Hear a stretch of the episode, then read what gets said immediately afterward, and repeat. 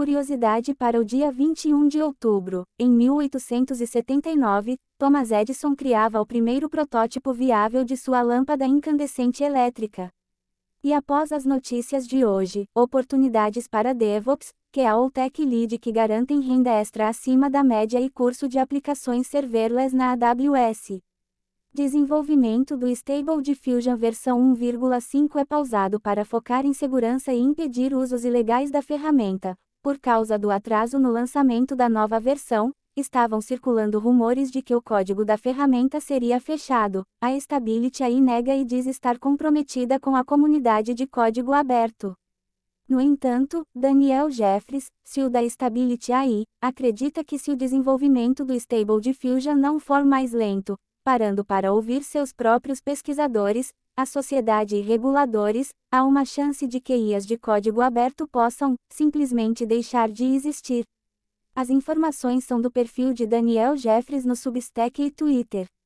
Interpol lança primeiro metaverso policial global. No espaço, é possível visitar a sede da Força Policial em Lyon, na França, interagir com outros policiais e realizar treinamentos.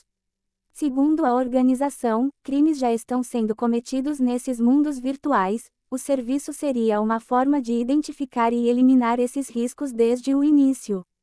As informações são do site da Interpol e do The Register.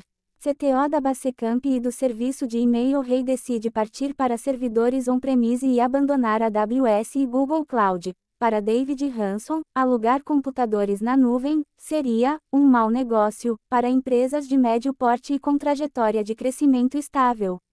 Além disso, a companhia não contabilizou redução de custos ou complexidade ao terceirizar sua infraestrutura, citando margens obscenas da AWS. As informações são de sua página Hayward. Elon Musk pretende demitir mais de 70% da força de trabalho do Twitter. A companhia conta atualmente com cerca de 7.500 funcionários, a ideia seria ficar com apenas 2.000 pessoas. Antes mesmo da aquisição por Musk, o Twitter já planejava cortar um quarto da equipe. As informações são do site Techerante. Governo do ZEUA planeja estabelecer rótulo de segurança cibernética para dispositivos IoT. O objetivo é criar uma classificação universal para medir o nível de segurança de produtos conectados e dar mais visibilidade ao consumidor, com informações como quantidade de dados coletados, facilidade para mitigar vulnerabilidades, criptografia e interoperabilidade. As informações são do site The Register. Microsoft confirma vazamento de dados vinculado a Indipo mal configurado, mas contesta a extensão do problema. A falha teria afetado mais de 65 mil empresas, vazando um volume de 2,4 terabytes de dados como e-mails e documentos relacionados a negócios da Microsoft com seus clientes.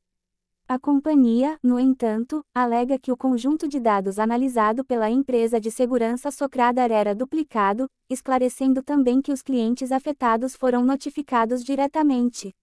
As informações são dos sites The Register e Protocol.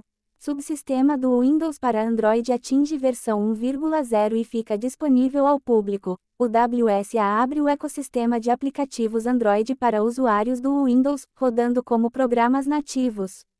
O sistema funciona apenas com apps baixados pela Amazon App Store e, por enquanto, não está disponível no Brasil.